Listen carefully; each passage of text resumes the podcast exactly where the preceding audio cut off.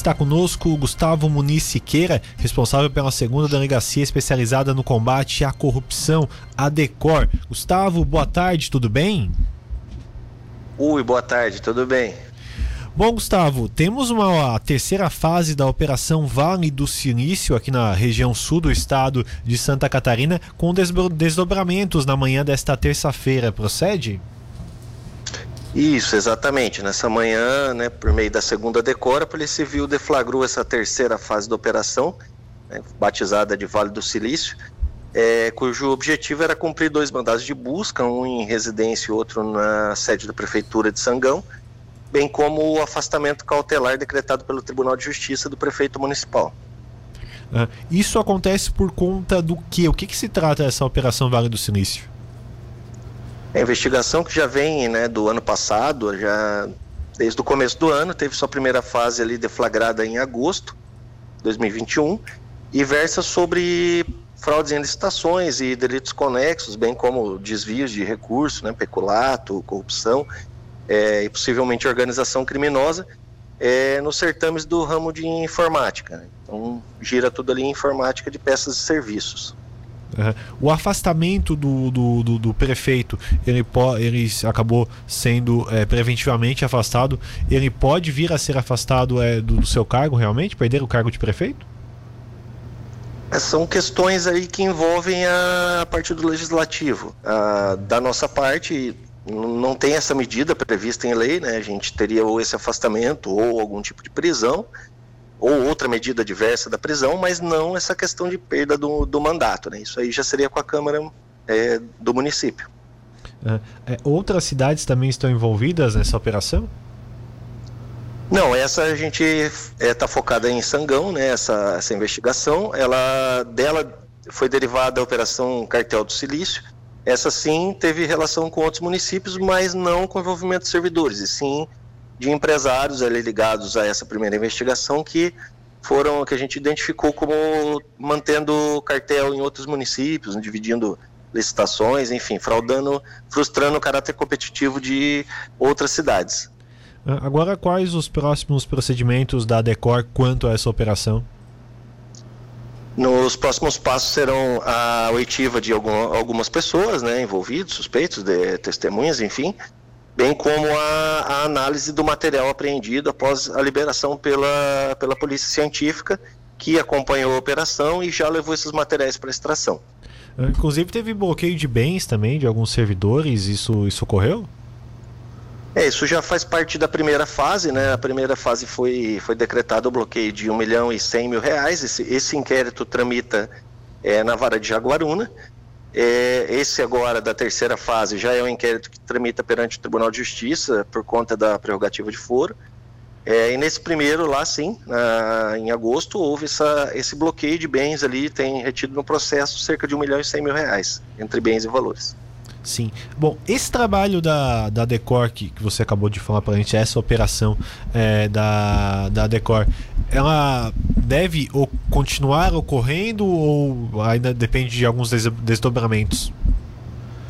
A gente acredita que ela esteja já em fase final, né? É, até pelo, pelo tempo e pelas medidas que são decretadas, força processualmente a gente também a dar uma, uma conclusão, desfecho um pouco mais rápido. Porém, é, é impossível prever, porque a gente tem esse material para analisar, eventualmente disso pode, pode desdobrar uma outra fase ou, ou, ou, outros alvos, né? ou até mesmo outras, outras investigações né? que aí não, não impediriam essa de ser concluída. Né? Nessa parte da informática, a gente acredita que já está em fase final.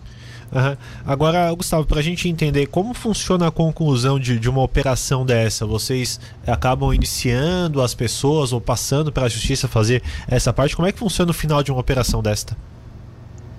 É, na, na conclusão da investigação da parte da Polícia Civil, né, os, os suspeitos aí que, que a gente é, reunir elementos de, de autoria e materialidade suficientes, eles são indiciados, né?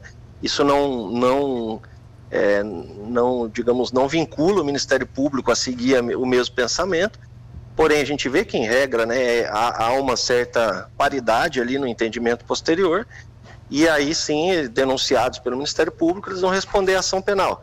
É, nesse momento ainda não tem de, ninguém denunciado, como o inquérito também não foi concluído, também ainda não temos ninguém indiciado. Porém, acredito que nos próximos dias ou meses aí mais próximos já teremos um, um desfecho, ainda que, que não total, né? Uhum, Gustavo, sobre o, trabalho da Decor, é, desde que foi criada, mudou bastante, né? Essa questão das investigações dos crimes de, de corrupção aqui na região, né? É, a Polícia Civil uma já é uma vertente que a Polícia Federal tomou muitos anos atrás, né? E a Polícia Civil, não só de Santa Catarina, como de outros estados, vem, uh, podemos dizer, engateando nisso, né? A gente, a Decor, por exemplo, aqui, assim como as outras que foram criadas recentemente, não, não completaram dois anos de atividade ainda. Né? Havia uma unidade dessa na DEIC, mas para dar conta do estado inteiro realmente é muito pouco. E agora, com as outras cinco unidades que foram criadas, com certeza houve um implemento muito grande nesse tipo de investigação. São investigações bastante demoradas, bastante complexas, demandam um grau de especialização da equipe muito alto, né? cursos e, e aperfeiçoamento constante. Porém, é uma investigação que é faz, é a cara da Polícia Civil, assim como as outras, e tem que ser feita com certeza. Ô Gustavo, é, como chegam essa, essa, essas informações para você? Na maioria são denúncias para vocês da Decor? Ué, muitas vezes não tem um padrão. É, é, muitas vezes é por, por denúncias, muitas vezes é uma requisição do Ministério Público, que ele sim talvez recebeu a denúncia ou percebeu é, algum problema na, em algum certame, né, alguma concorrência, alguma licitação. Então não tem assim um, um padrão, pode ser feito é, de várias, pode chegar de várias formas. Né? A maioria, claro, é por, por informantes, por denunciantes, né? A partir de uma informação inicial, a gente faz um, um levantamento preliminar e, e, e, havendo indícios suficientes, o procedimento é instaurado e a investigação começa. Perfeito, então, Gustavo. A operação dessa terça-feira já terminou ou alguma uh, ocorrência agora na parte da tarde? Tem continuidade agora à tarde ou foi só na, na parte da manhã? Não, as diligências já foram cumpridas, né? Por isso que a gente já consegue fazer uma divulgação, uh, pelo menos do que pode ser passado, né? até porque o processo ainda está em sigilo. É, as outras diligências agora são, são burocráticas, né? De procedimentos de trâmites normais e na sequência essas oitivas que eu mencionei. Perfeito, então, Gustavo, agradecer sua participação conosco. Seguimos acompanhando. O Rádio Cidade sempre à disposição para a divulgação de operações como esta. Obrigado pela sua participação conosco. Muito obrigado, boa tarde a todos.